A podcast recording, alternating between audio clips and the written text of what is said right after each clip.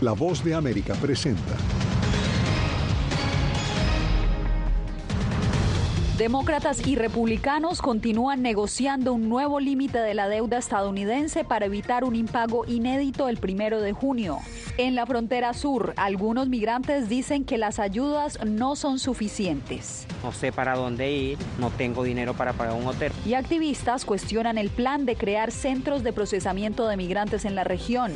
En entrevista con La Voz de América, la subsecretaria de la diplomacia de la OTAN lanza una advertencia. Que si el presidente Putin se sale con la suya en este conflicto, eh, el mundo se convertirá en mucho más peligroso. Y el presidente de Ecuador se defiende en el juicio político que emprendió la Asamblea Nacional en su contra. ¿Qué tal? Los saludo desde Washington. Soy Yasmín López. Tras un nuevo encuentro con los líderes del Congreso para negociar la expansión del límite de la deuda, el presidente Joe Biden canceló la segunda etapa de su viaje por Asia y Australia. Jacopo Luzzi justamente nos acompaña en vivo desde la Casa Blanca. Jacopo, cuéntanos cómo piensan ambas partes llegar a un acuerdo y evitar un impago que podría, de hecho, tener un impacto a nivel global. Yasmín, un acuerdo no se encontró porque las partes quedan distantes, pero hubo progresos. Eso sí es la noticia del día. Ninguno de los negociadores, de hecho, pensaba resolver la disputa en esta segunda reunión. Pero esta sesión fue un momento decisivo según los líderes de ambos partidos porque faltan solo 15 días para que antes que el país ocurra en un impago y entonces algo se tiene que lograr. Impago que ambas partes dijeron no es una opción y por eso se hará de todo para evitarlo porque dijeron sería un desastre. Entonces ahora las negociaciones sigan adelante con Kevin McCarthy, presidente de la Cámara de Representantes, que dijo que se podría ya lograr este fin de semana un posible acuerdo a 31,4 billones de dólares asciende la deuda pública estadounidense y los demócratas y republicanos llevan meses buscando infructuosamente un acuerdo para aumentar el límite de endeudamiento y evitar al país el primer impago de su historia, algo que tendría consecuencias económicas tremendas para Estados Unidos y para la economía mundial, porque causaría inestabilidad en los mercados bursátiles y llevaría a una crisis constitucional, dijo la secretaria del Tesoro Janet Yellen en una carta enviada al Congreso este lunes. Si el Congreso no aumenta el límite de la deuda, causaría graves dificultades a las familias estadounidenses, dañaría nuestra posición de liderazgo mundial y generaría dudas sobre nuestra capacidad para defender nuestros intereses de seguridad nacional. Yellen confirmó que el impago es un escenario inevitable sin el aumento del techo de la deuda para el primero de junio, tanto que el presidente Joe Biden evalúa una maniobra sin precedentes, utilizar una sección de la enmienda 14 de la Constitución estadounidense para aumentar el techo de manera unilateral. La Casa Blanca comentó sobre esta opción. No voy a considerar hipótesis. La enmienda dice contundentemente que una vez que Estados Unidos pide dinero prestado, tiene que devolverlo, sin esperar acciones del Congreso. Si Biden tomara esta decisión, es casi seguro que provocaría una turbulencia institucional, tanto que la secretaria Yellen dijo que esa vía no resolvería el problema. Los demócratas, entre tanto, preparan un plan de emergencia llamado petición de descarga, Jasmine, para forzar una votación sobre el techo y aumentarlo solo con el auxilio de cinco republicanos si no se lograra un acuerdo al final. Al mismo tiempo, Joe Biden, como tú dijiste, canceló la segunda parte de su viaje en Asia, o sea, la etapa en Papua Guinea y en Australia, para participar personalmente en estas negociaciones contra reloj. Participará solamente en la cumbre del G7 en Japón, Hiroshima, exactamente este jueves. Esperemos eh, lleguen a un acuerdo entonces este fin de semana. Jacopo, gracias por el reporte.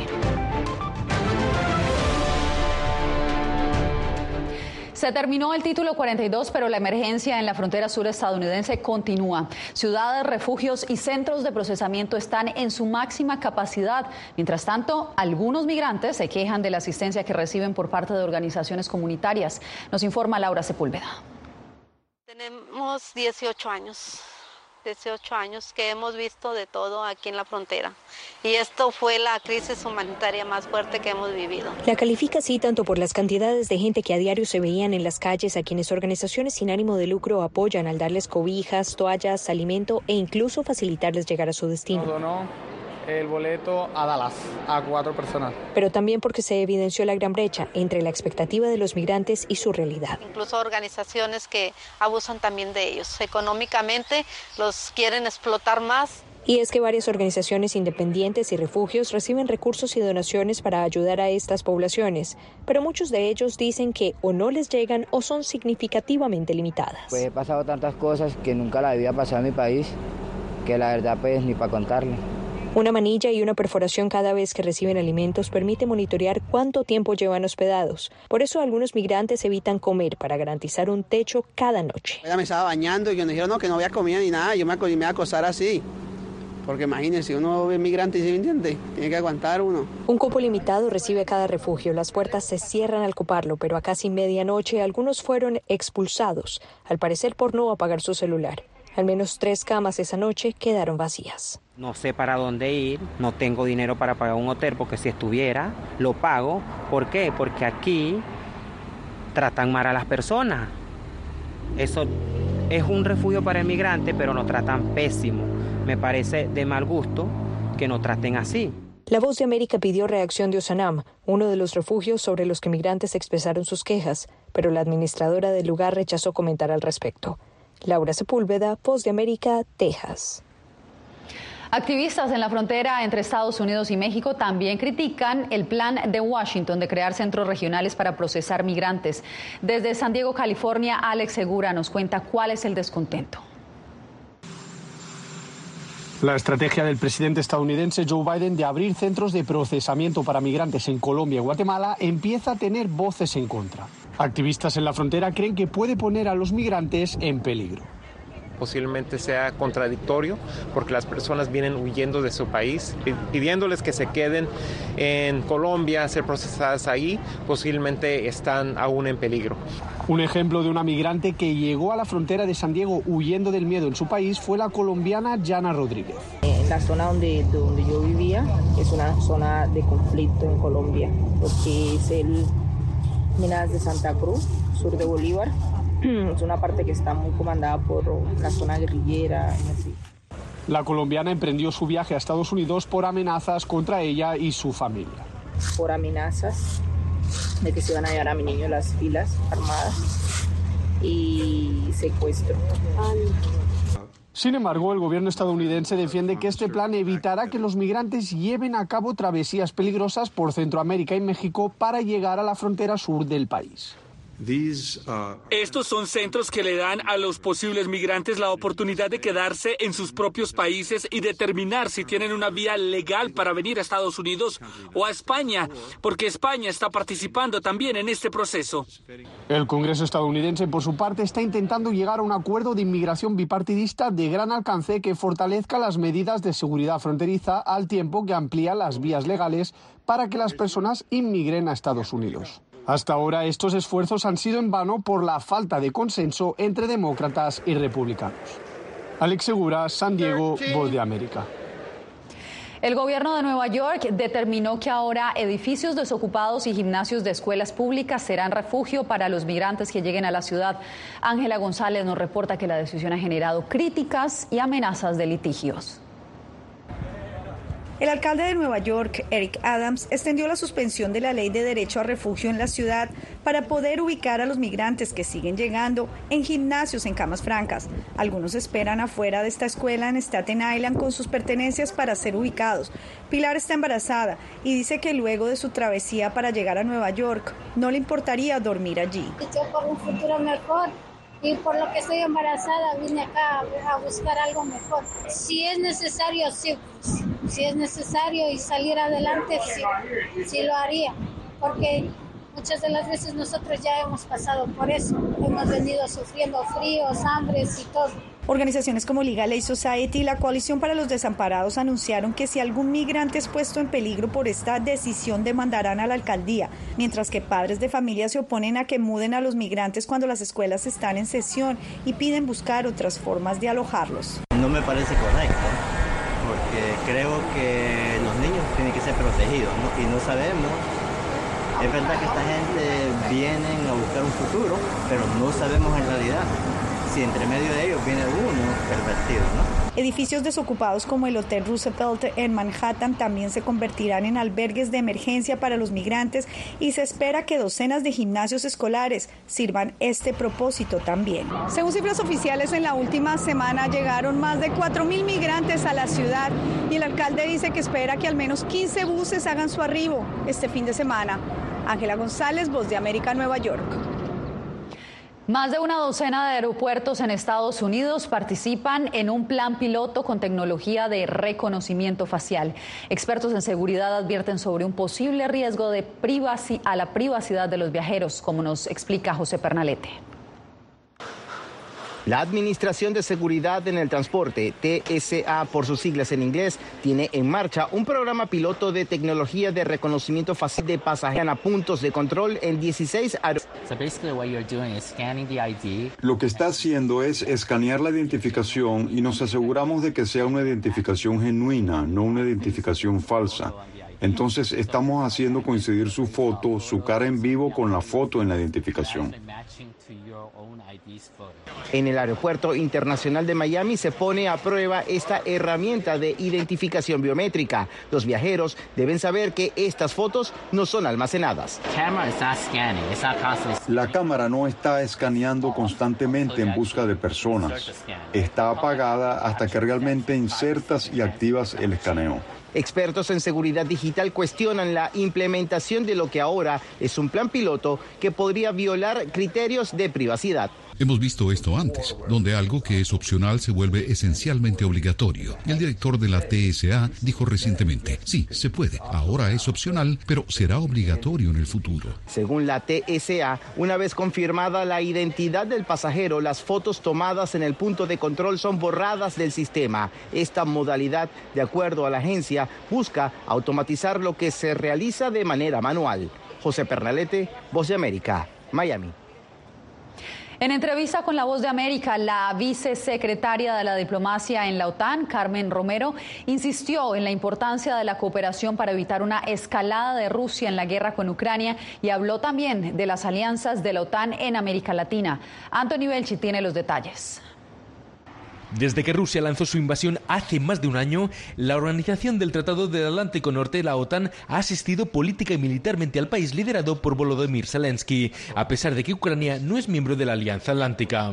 Para que los ucranianos puedan retomar la mayor parte del territorio posible y que esto pueda llevar a una negociación. En entrevista con la voz de América, la vicesecretaria de la diplomacia en la OTAN, Carmen Romero, también advierte la importancia de trabajar con socios y aliados para evitar una escalada mayor por parte del presidente ruso Vladimir Putin. Que si el presidente Putin se sale con la, suya en este conflicto, eh, el mundo se convertirá en mucho más peligroso y le, estaremos dando carta blanca en un cierto modo a regímenes eh, autocráticos para que puedan considerar el uso de la fuerza para obtener sus objetivos. En América Latina, Colombia es el socio más importante y a tenor del cambio de gobierno desde la OTAN esperan seguir trabajando conjuntamente para asegurar la estabilidad de la región. Colombia era un gran aliado en, la región de, América Latina, a pesar de que hay, a pesar del cambio de gobierno eh, con Gustavo Petro, al, al frente, un gobierno de izquierda por primera vez en la historia de, Colombia. A pesar de eso, ah, ¿siguen eh, esos acuerdos, esas colaboraciones estrechas con, con Colombia? Obviamente es Colombia la que decide qué tipo de cooperación eh, tiene con la OTAN y digamos que es una cooperación que tanto a nivel político, de diálogo, como de cooperación práctica sigue y seguirá mientras Colombia así lo quiera. Una cooperación indispensable para hacer frente también, dicen desde la OTAN, a la influencia rusa en América Latina. Anthony Belchi, Voz de América, Miami. Tropas ucranianas informaron haber destruido 18 misiles hipersónicos lanzados por Rusia sobre los cielos de Kiev durante la noche. Por su parte, el Ministerio ruso de Defensa asegura que destruyó un sistema de defensa Patriot en su ataque. Aún no se logra confirmar ninguna de las dos versiones. Lo cierto es que en esta guerra también se estarían midiendo la potencia de los misiles rusos llamados Kinsal contra los Patriots enviados por Estados Unidos. Al volver en directo desde Quito, seguimos el desarrollo del juicio político que busca destituir al presidente Guillermo Lazo.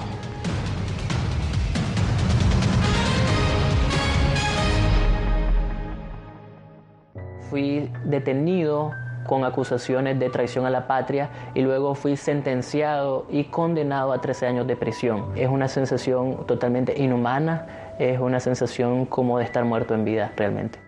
¿Qué sientes cuando tocas? Cuéntame. Pues me siento eh, contento, siento que puedo expresar mis emociones.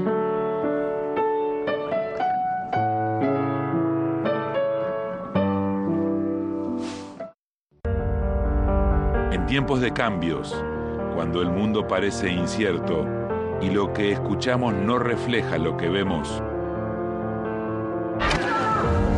buscamos la verdad. Cuando nos cuentan solo una parte de la historia, perdemos la confianza. En momentos de crisis, nuestros sueños, esperanzas y deseos de un mejor mañana dependen de una prensa libre. En La Voz de América te traemos las historias que la gente se arriesga a ver. Conectamos el mundo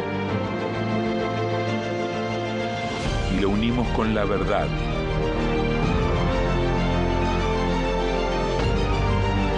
En La Voz de América te presentamos el panorama completo.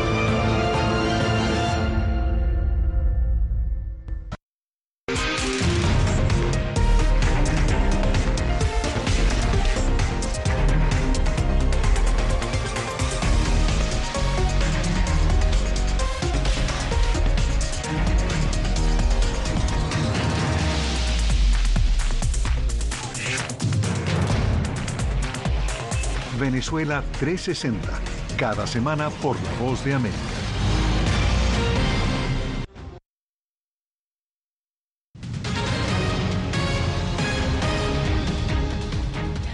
Comenzó la audiencia de juicio político contra el presidente de Ecuador, Guillermo Lazo. El mandatario se declaró inocente de los cargos de malversación de fondos e interferencia en un contrato de transporte marítimo. Vamos en directo a Quito con nuestro corresponsal Néstor Aguilera, quien nos tiene lo último. Néstor, adelante con la información. Yasmín, transcurridas aproximadamente seis horas desde el inicio de esta sesión, no existe aún claridad absoluta respecto a lo que podrá ser el futuro del eh, gobernante de 67 años de edad y que coincidentemente está por llegar a la mitad de su periodo, dos años, y en este un proceso inédito, catalogado así por los actores eh, políticos. La sesión de este día martes se inició con la intervención de los interpelantes. Viviana Veloz, perteneciente al bloque de Unión por la Esperanza UNES, y Esteban Torres del Partido Social Cristiano, ambos eh, pertenecientes a la oposición. El presidente Lazo, quien es acusado de presunto delito de peculado dentro del caso de la empresa pública Flota Petrolera Ecuatoriana, FLOPEC EP, y la contratación de buques para el transporte de petróleo con la empresa Amazonas Tanker eh, Pool Company LLC o LLC. Se extendió durante casi aproximadamente una hora y ese fue el tiempo que se tomó el eh, presidente de la República del Ecuador para defenderse. Escuchemos de inmediato los argumentos de la parte interpelante y del gobernante ecuatoriano. Y en este juicio político le interpelo, presidente Lazo, desde mi condición de mujer, madre, hija, legisladora, política, pero sobre todo ciudadana. Usted, presidente Lazo, no está por encima del derecho. Usted ha rebasado todos los límites de lo que dice la Constitución. Yo los acuso de haber abandonado su rol de legisladores. Ustedes ahora son antilegisladores de esta república porque ustedes no crean leyes, sino que las destruyen. Este juicio político en su primera jornada también tuvo algunos elementos adicionales a destacar. Lo acompañaron el vicepresidente de la República, su gabinete ministerial. Ha habido también un fuerte operativo de seguridad y organizaciones sociales y sectores eh, de defensa del presidente eh, Guillermo Lazo se han hecho presentes aquí. Yasmin. Nosotros continuaremos monitoreando el desarrollo de esta noticia, Néstor, en nuestra página web vozdeamerica.com. Gracias por la información. Y cambiamos de noticias. En Costa Rica, opositores nicaragüenses reaccionaron a la decisión del Banco Centroamericano de Integración Económica de no reelegir como presidente a Dante Mossi, como nos reporta Donaldo Hernández. Los que se manifiestan son nicaragüenses que residen en Costa Rica. Se convocaron para celebrar la decisión del Banco Centroamericano de Integración Económica de no reelegir a Dante Mossi como presidente de esta institución. Gabriel Putoy asegura que la decisión se da luego de varios meses de protesta en la sede del banco en San José, donde cada semana pedían la renuncia de Mossi por destinar recursos al gobierno de Daniel Ortega. Él ha cimentado la base para que la dictadura de Ortega Murillo siga financiando. La bala que hace cuatro años mató a don Eddie Monte Pralín en las cárceles de Nicaragua fue comprado con los reales que el BCI le da. Muchos activistas opinan como Putoy. Consideran que los fondos del Banco Centroamericano son utilizados para la represión contra la población. Son cómplices de toda la desgracia que está pasando en Nicaragua, de la pobreza, de la emigración, cómplices de los asesinatos, cómplices de que las futuras generaciones no tengan futuro. Casi el 20% de los fondos del BCE los ha eh, destinado para Nicaragua. El ahora expresidente del Banco Centroamericano no se ha referido a las acusaciones de la oposición nicaragüense, pero en su momento dijo a La Voz de América que las denuncias no eran su competencia. El BCE no es una instancia de derechos humanos, ni el gobierno nicaragüense ni el BCE se pronunciaron sobre la decisión de no ratificar a Dante Mossi. Donaldo Hernández, Voz de América. Breve pausa y volvemos en instantes en La Voz de América, en el mundo del Día de la Voz de América. puertorriqueños somos unos animales raros porque tenemos esta ciudadanía americana. Llegamos a Estados Unidos y nos damos cuenta que somos diferentes. Sí, tenemos un pasaporte americano, pero nuestra idiosincrasia no lo es. Si queremos hacer un mejor Puerto Rico, que es lo que buscamos nosotros, tenemos que ganarnos el respeto y la confianza de todos los sectores del país.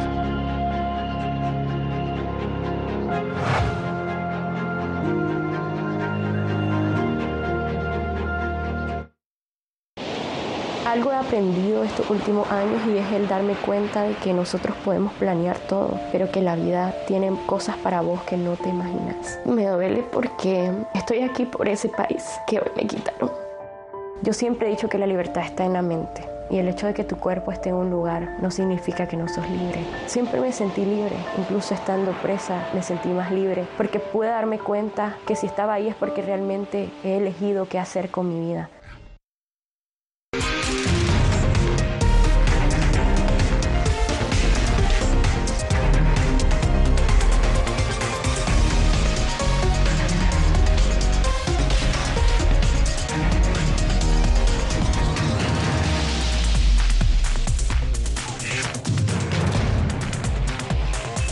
Venezuela 360, cada semana por La Voz de América. Fui detenido con acusaciones de traición a la patria y luego fui sentenciado y condenado a 13 años de prisión. Es una sensación totalmente inhumana, es una sensación como de estar muerto en vida realmente. ¿Qué sientes cuando tocas? Cuéntame. Pues me siento... Eh, contento, siento que puedo expresar mis emociones.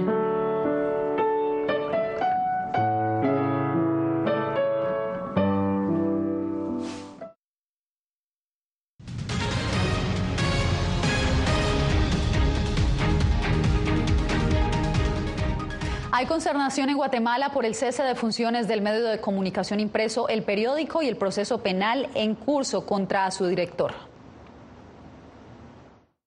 Decimos no al poder, se leyó en la última portada del diario El Periódico que cerró su edición digital después de seis meses de su última edición impresa y diez meses del arresto de su director. José Rubén Zamora asegura que el juicio en su contra por lavado de dinero, tráfico de influencias y chantaje es una represalia por las investigaciones hechas al gobierno del presidente Alejandro Yamatei. De momento, el Ejecutivo no se ha manifestado al respecto. El juicio continúa esta semana con un nuevo abogado defensor de Zamora Se ordena oficiar al Instituto de la Defensa Pública Penal para que se le nombre un abogado defensor de oficio en sustitución de los abogados Mientras, las reacciones surgen. El Club Nacional de Prensa, con sede en Washington, pidió que se retire el caso contra Zamora, pues asegura que representa un intento de asesinar al periodismo de investigación independiente en Guatemala. Para el analista Cristian Castillo, es lamentable no hay condiciones en el actual estado de situación política del país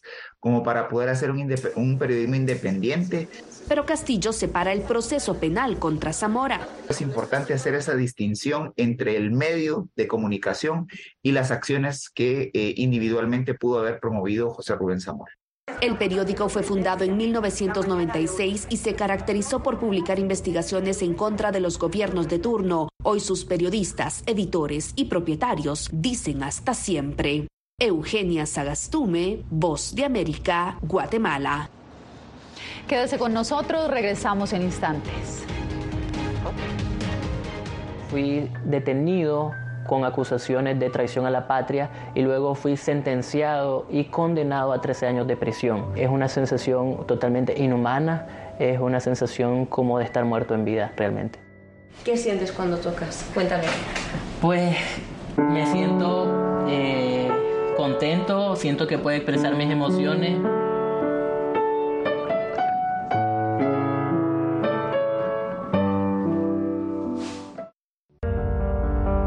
Tiempos de cambios, cuando el mundo parece incierto y lo que escuchamos no refleja lo que vemos, buscamos la verdad. Cuando nos cuentan solo una parte de la historia, perdemos la confianza. En momentos de crisis, nuestros sueños, esperanzas y deseos de un mejor mañana dependen de una prensa libre. En La Voz de América te traemos las historias que la gente se arriesga a ver. Conectamos el mundo y lo unimos con la verdad.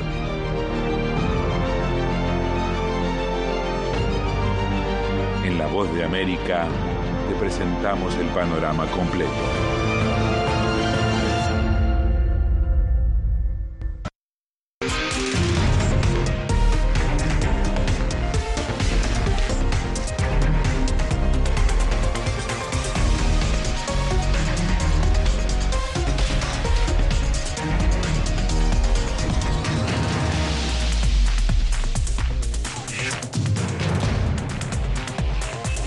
Venezuela 360, cada semana por La Voz de América.